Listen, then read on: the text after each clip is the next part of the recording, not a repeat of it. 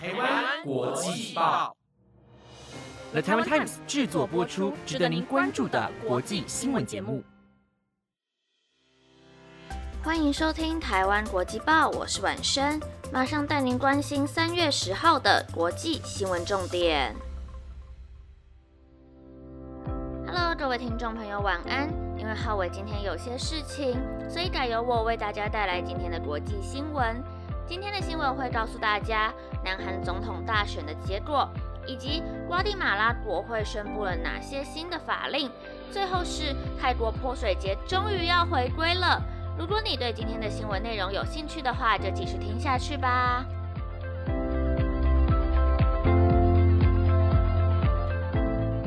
新闻首先带您关心南韩总统大选结果。南韩总统大选在昨日举行。并在今日清晨完成开票。最大在野党国民力量党候选人尹锡悦以百分之四十八点六的得票率，打败最大对手共同民主党候选人李在明，确定当选。本次候选人共有四位，分别是共同民主党的李在明、国民力量的尹锡悦、正义党的沈香鼎和国民之党的安哲秀。而本次选举以李在明和尹锡悦最为激烈。在开票率达百分之九十时，仍陷入激烈焦灼。最后，尹锡悦与得票率百分之四十八点六赢过李在明的百分之四十七点八的得票率，两人差距仅约零点六个百分点，创下韩国史上总统大选最小的票差。这是保守派势力在朴槿惠因闺蜜干政下台后，时隔五年重新夺回政权。当选总统尹锡悦现年六十一岁，毕业于首尔大学法律系。曾被南韩现任总统文在寅任命为首尔中央地方检察厅检察总长，并主导调查前总统朴槿惠和李明博的贪腐案件。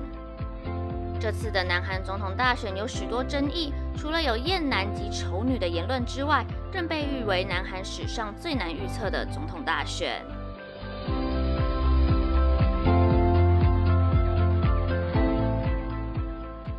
来带您关心到有关于医疗的消息。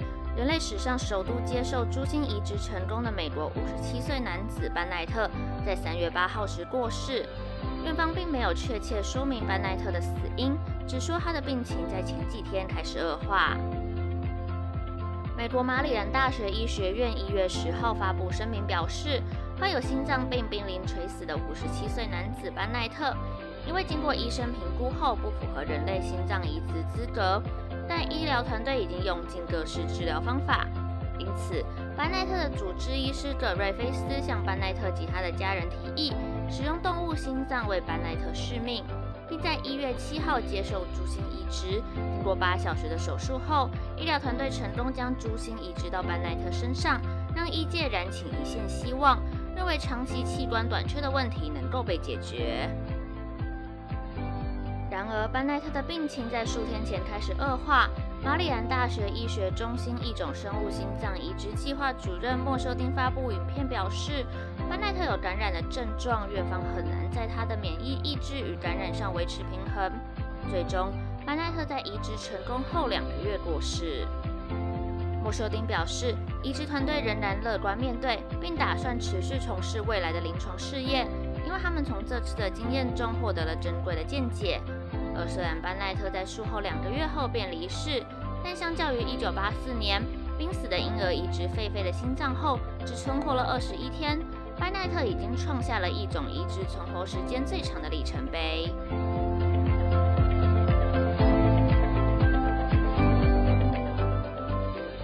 再来带您关心有关于性平的消息。瓜地马拉保守派主导的国会在八号宣布，将加重堕胎妇女的刑期，并禁止同性婚姻。瓜地马拉在三月八号国际妇女节这天，通过了名为《生命及家庭保护法》的法案，决议将原本自行堕胎或同意他人执行堕胎的妇女会处以的三年徒刑，提升为十年徒刑。此外，新法中也规定，未经妇女本人同意就进行人工流产的任何人，最高可以被处以五十年的徒刑。而这项法案不止限制妇女的身体自主权，同时也修订了民法。目前，瓜地马拉民法禁止同性婚姻，更禁止公开或私下教导有关于性别多元的知识。因为他们认为这会影响到儿童与青少年对于他们出生时的性别认同。针对这项法案，女国会议员南德兹批评，这个法案不仅仅违反宪法对人权的保障，更将人污名化。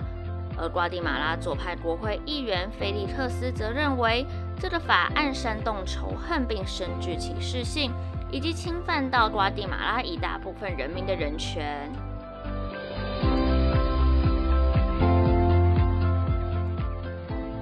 再来带您关心到的新闻也与性别有关。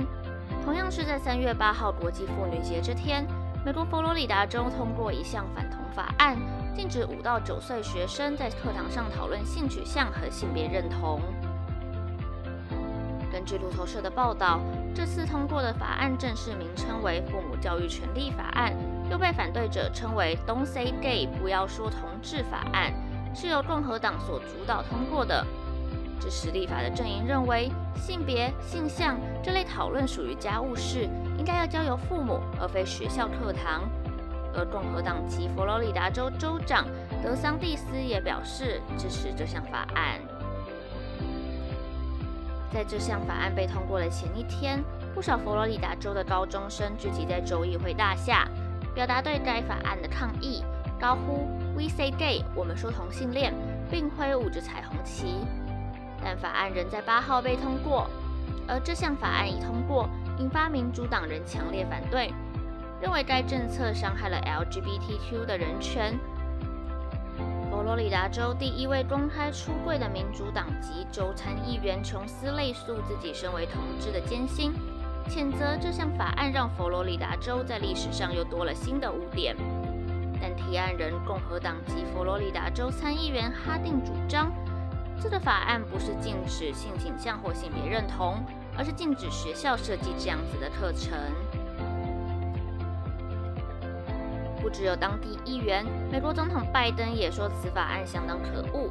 LGBTQ 团体批评这个法案将会导致 LGBTQ 族群的学生必须压抑自己的性向或性别认同。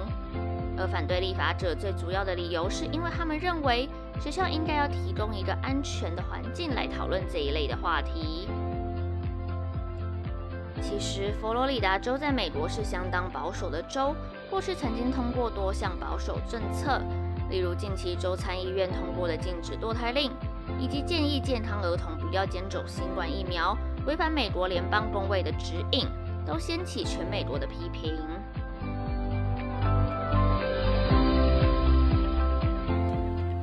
后带您关心到，自从疫情爆发以来，至今已经过了两年的时间。为了防堵疫情，许多活动纷纷暂停举行，而泰国的宋丹节也不意外。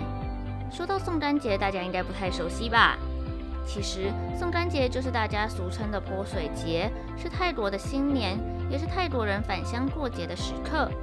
过去两年，因为疫情的影响，宋丹节停办。今年泰国政府同意宋丹节可以举办泼水庆祝活动，希望能够借此刺激观光和经济。今年的宋丹节落在四月十三号到十五号，往年各地都有大型的泼水活动，是泰国相当重要的观光来源。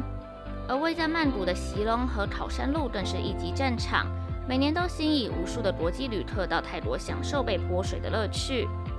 但二零二零年疫情爆发，让当年的宋丹节成了半世纪以来最冷清也最干的泼水节，而这一停办就是两年。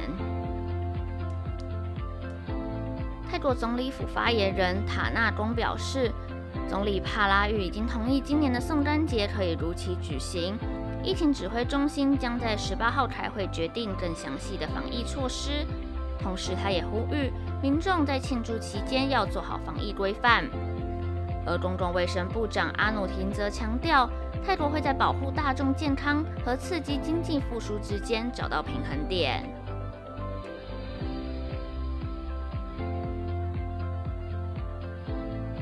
以上是今天的新闻内容。本节目由了台湾 Times 制作播出，感谢您的收听。听众朋友，晚安！我们又在空中见面啦。今天我没有为大家抽出疗愈卡牌，因为最近我真的是睡不太好，每天晚上都做噩梦。如果各位听众朋友有可以解决做噩梦的方法的话，欢迎在底下留言给我哦。希望我可以早日摆脱做噩梦的每一天。好啦，今天的新闻就到这边，希望世界和平，我们下周再见，拜拜。